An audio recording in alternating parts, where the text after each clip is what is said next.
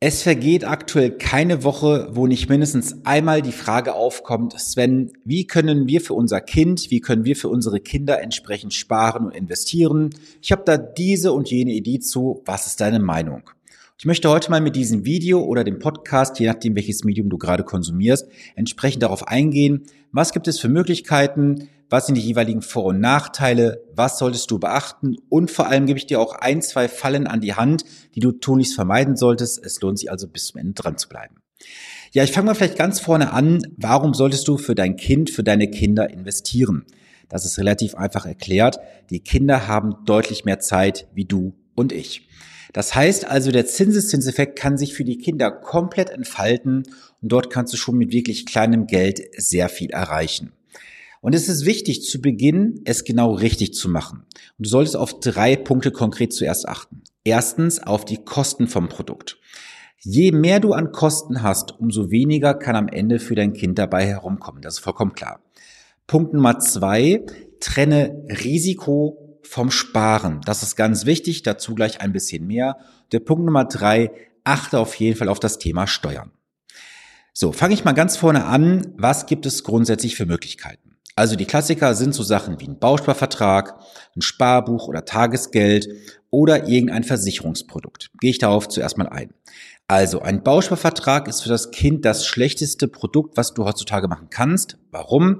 Du hast entsprechende Abschlusskosten von 1 oder 1,6 Prozent der Bausparsumme und du hast einen sehr überschaubaren Zins von 0,01 bis vielleicht 0,2 Prozent zum Zeitpunkt der Aufnahme. Wenn du das jetzt mal durchrechnest, was das konkret bedeutet, ist das für das Kind ein deutliches Verlustgeschäft.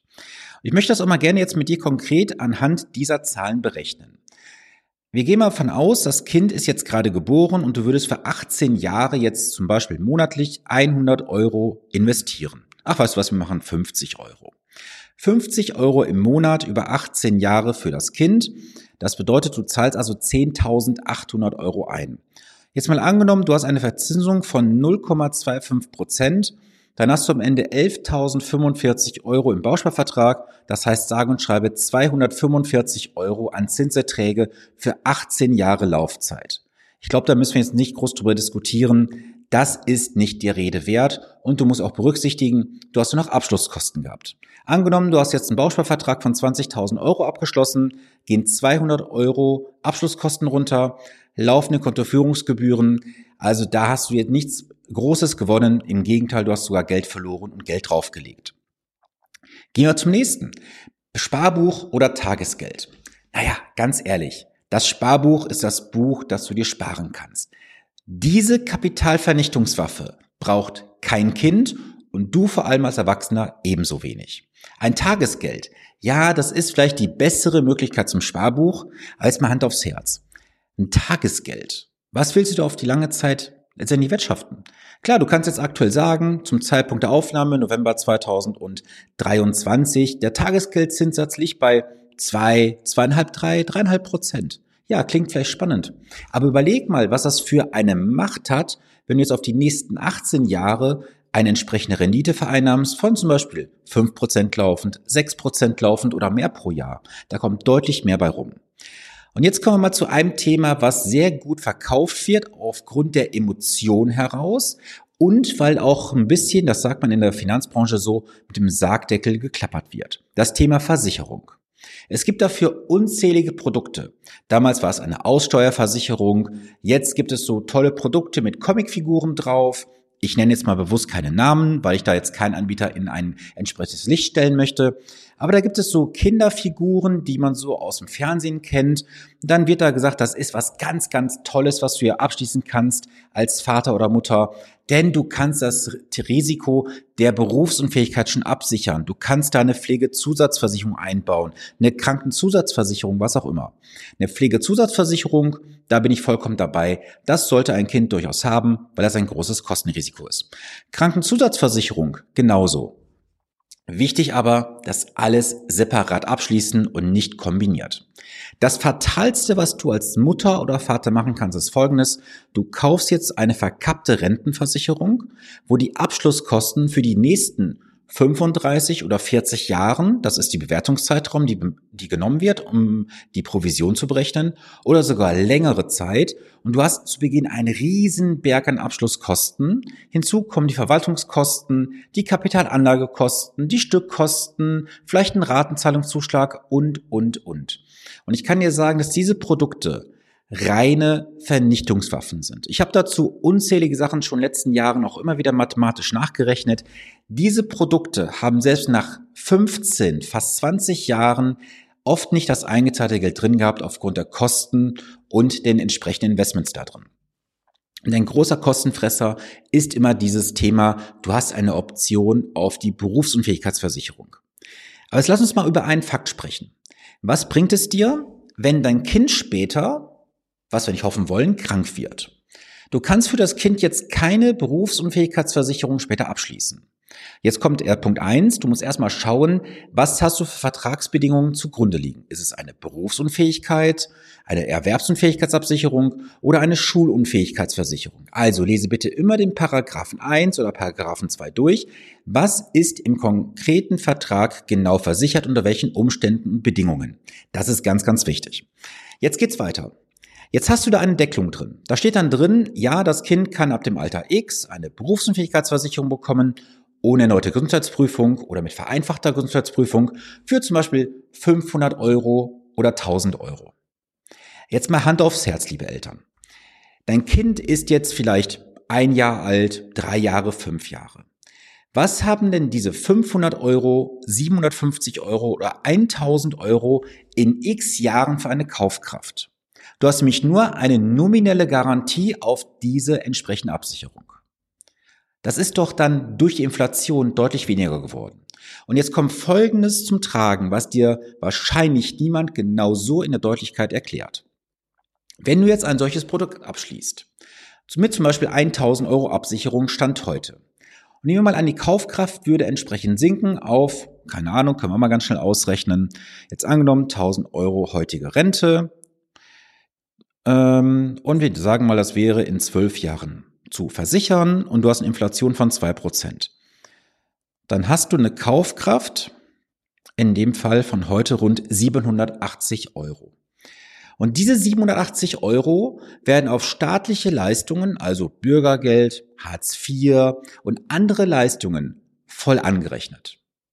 Und jetzt wird die Frage an dich. Ist es das wert, das Geld so in einen Vertrag zu packen, um auf die eigene staatliche Leistung das anrechnen zu lassen? Du bekommst dann nichts on top oben drauf. Nein, das ist Sparen auf das eigene Sozialhilfeniveau. Herzlichen Glückwunsch, liebe Eltern. Ihr bekommt kein Bundesverdienstkreuz dafür, dass ihr den Staat entlastet. Also jetzt mal ganz ehrlich. Lasst diesen ganzen Scheiß doch einfach sein. Trennt einfach Versicherung fürs Risiko vom Sparen, vom Investieren und dann ist alles gut. Das Kind soll bitte später einen Vertrag selbst abschließen. Weil dann haben wir natürlich eine andere Möglichkeit. Das Kind kann dann selber auf dem höheren Wert abschließen, weil es vielleicht schon arbeitet, in der Ausbildung drin ist und so weiter. Wie hat mal ein befreundeter Rechtsanwalt gesagt, alles unterhalb von 1000, wenn nicht sogar 1250 Euro im Monat an Absicherung für die Berufsunfähigkeit oder allgemein gesagt Absicherung der Arbeitskraft ist eine Falschberatung des Vermittlers. Mehr brauche ich dazu nicht mehr sagen, oder? So. Jetzt geht's weiter. Was ist das, was ich persönlich präferiere? Ich präferiere ein Junior Depot. Das heißt, ein Depot für Minderjährige, das ist immer kostenfrei bei den allermeisten Depotbanken. Und dann packst du da rein ein sehr, sehr, sehr gutes und vor allem auch breit gestreutes Investment. Ich kann dir sagen, aktuell ist es so, dass ich mit einer einzigen Möglichkeit eines Investments für 25 Euro dein Geld für dein Kind in zum Beispiel fast etwas über 15, ich glaube 15.100 Positionen aktuell sind es, investieren kann. 15.000 Positionen weltweit ist das Geld deines Kindes physisch investiert und nichts Swap-basiertes, nichts mit einem Risiko verbunden, nein, 100% physisch investiert. Klingt spannend, oder? Das ist es vor allem. Und dieses ganze Gelabere da draußen über, ja, kauft dir ein Eurostock 600, ein S&P 500, ein Nasdaq, ein MSCI World. Das Thema kannst du getrost beiseite legen. Denn da läufst du nur einem Trend nach und ich habe das schon auch häufiger gesagt, deswegen für alle, die es bisher nicht gehört haben als Wiederholung, ein ETF ist nur ein Vehikel. Ich nehme jetzt mal gerade so einen Kugelschreiber in die Hand. Jetzt nehm, stell dir mal vor, das wäre ein Messer. Was kannst du mit einem solchen Messer machen? Du kannst dir ein schönes Stück Fleisch abschneiden und genießen oder mit diesem Messer jemanden töten. Die Frage ist, wie setzt du dieses Werkzeug für dich, für dein Kind konkret ein? Aus den letzten Gesprächen mit Eltern, jetzt die vor einigen Jahren abgeschlossen haben für ihre Kinder, kann ich dir sagen, das Feedback war durchgehend positiv, weil sie sagten, erstens, wir hätten nie gedacht, dass wir mit einem so überschaubaren Beitrag ab 25 Euro im Monat so breit gestreut investieren können. Zweitens, wir hätten nie gedacht, dass wir die Rendite in der Dimension bekommen. Der nächste Punkt, Sie hätten nie gedacht, dass ein Investment so ausgeklügelt sein kann, dass teilweise sogar es anders läuft wie in den ETFs. Denn es gibt auch Eltern, die haben in der Vergangenheit für ihre Kinder was mit ETFs gemacht, haben das laufen lassen, haben für das nächste Kind es bei mir gemacht. Und die laufen teilweise komplett entgegengesetzt. Der ETF fällt, mein Investment steigt. Oh Wunder. Also ich will jetzt nicht sagen, dass es grundsätzlich bei mir immer besser läuft. Das kann mal genau entgegensetzt sein. Aber ich bin von meinen Investmentstrategien so weit überzeugt, dass ich sage, ich nehme jedes Mal auch gerne die Challenge an und sage, lass uns das mal entsprechend anschauen. Was wäre denn gewesen dieser und diesen Zeitraum von der Anlage? Und siehe da, mal ist der eine besser, mal der andere. Auf lange Zeit schlägt mein Investment aber auch durchaus den einen oder anderen ETF draußen und das auch teilweise sehr deutlich. So, also mein ganz klarer Favorit, ein Sparplan in einen Fonds ohne Ausgabeaufschlag, ohne hohe Kosten. Und das ist ja auch so ein Punkt, ich habe es ja bereits gesagt, du musst auf die Kosten achten. Ein aktiver Fonds bei der Bank oder irgendwo draußen, laufende Kosten zwischen 1,2 bis 3 Prozent, je nachdem, wie du es betrachtest. Ausgabeaufschläge von bis zu 5 Prozent, auch die entfallen bei mir. Und die laufenden Kosten für solche Fonds, mit denen ich arbeite, liegen so im Rahmen zwischen 0,2 bis 0,4 Prozent. Also wirklich super, super günstig. So, dann habe ich mir noch Folgendes aufgeschrieben, worauf du nur achten solltest. Punkt eins: Das Kind sollte das Depot immer auf seinen eigenen Namen laufen lassen. Das hat zwei Gründe. Punkt eins: Das Geld ist erstmal in der Sphäre deines Kindes oder eures Kindes.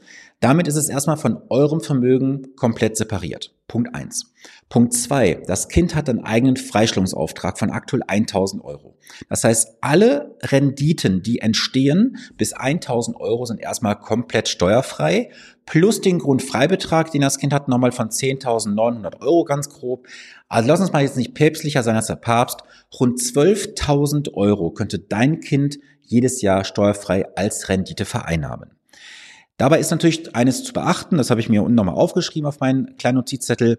Wenn dein Kind ein eigenes Einkommen hat, das über irgendwo um die 400 bis 500 Euro liegt, das kann ich jetzt aktuell nicht ganz genau sagen, würde dein Kind aus der Familienversicherung herausfallen. Das heißt also konkret, wäre dein Kind aktuell in der gesetzlichen Krankenversicherung familienversichert, würde es ab einem bestimmten Wert des Einkommens aus dieser Familienversicherung herausfallen und müsste dadurch eine eigene Mitgliedschaft begründen. Das solltest du bitte mit deiner Krankenkasse mal konkret absprechen, zum Zeitpunkt dessen, wo du diese Aufnahme hier siehst oder hörst. Wie hoch ist diese Grenze? Und du solltest vielleicht versuchen, dann diese Grenze nicht zu überschreiten. Und wenn du sie überschreitest, dann bitte deutlichst, dass sich dann auch dementsprechend das ähm, Thema des Beitrages für die Krankenversicherung entsprechend rechnet. Wichtig auch an der Stelle nochmal zu betonen, wenn dein Kind über 1000 Euro Ertrag machen sollte, worüber auch die Vorabpauschale dann abgerechnet wird, dann solltest du beim ähm, Betriebsstättenfinanzamt die sogenannte NV-Bescheinigung beantragen. Das ist die sogenannte Nichtveranlagungsbescheinigung. Diese ist dann drei Jahre gültig ab der Ausstellung. Das reißt du bei der Depotbank im Original ein und dann würde dementsprechend auch die Depotbank keine Steuer abführen. So, dann habe ich noch draufstehen, das Thema Familienversicherung, das haben wir besprochen. Und das Depot auf den Namen des Kindes zu öffnen, habe ich auch aufgeschrieben und bereits ge geäußert. Ich hatte gerade noch einen kurzen Gedanken gehabt, warum. Ach so, wichtig.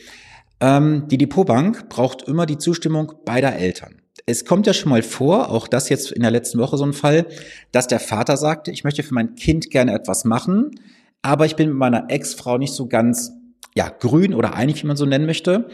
Und dann hast du eine Pattsituation. Es müssen beide Elternteile, die das Sorgerecht haben, immer unterschreiben, weil die Depotbank am Ende des Tages keinen Bock auf irgendeine Rückabwicklung hat.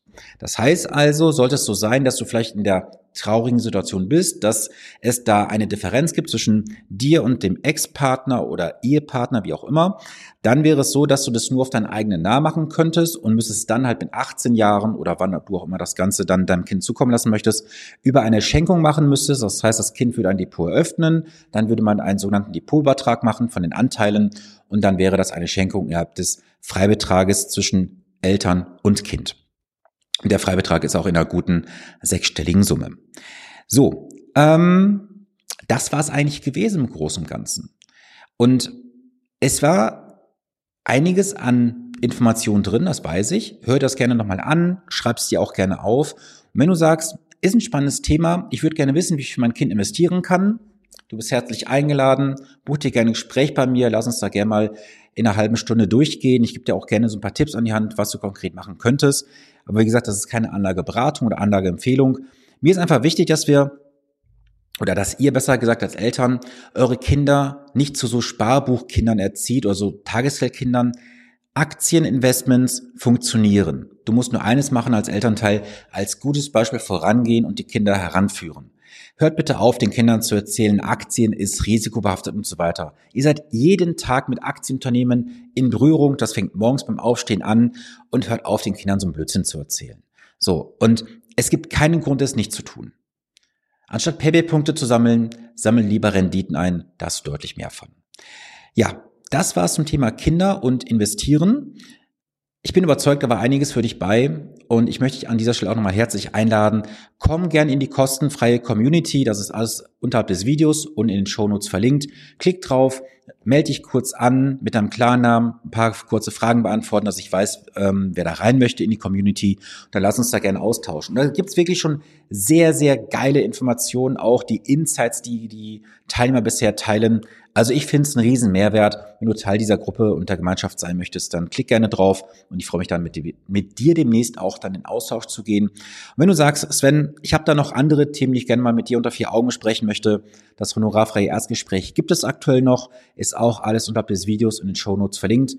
Ja, melde dich gerne und ich freue mich, dich dann vielleicht demnächst in einem 1 zu 1 Call zu haben. Und ansonsten, wenn wir uns nicht hören sollten, freue dich gerne auf die nächste Episode und das Video. Es wird wieder ein spannendes Thema sein. Ich wünsche eine gesunde, erfolgreiche Woche. Bleibe klug, planbar und vor allem auch renditestark investiert. Wir sehen uns und hören uns nächste Woche. Bis dahin viele Grüße. Dein Sven Stopka.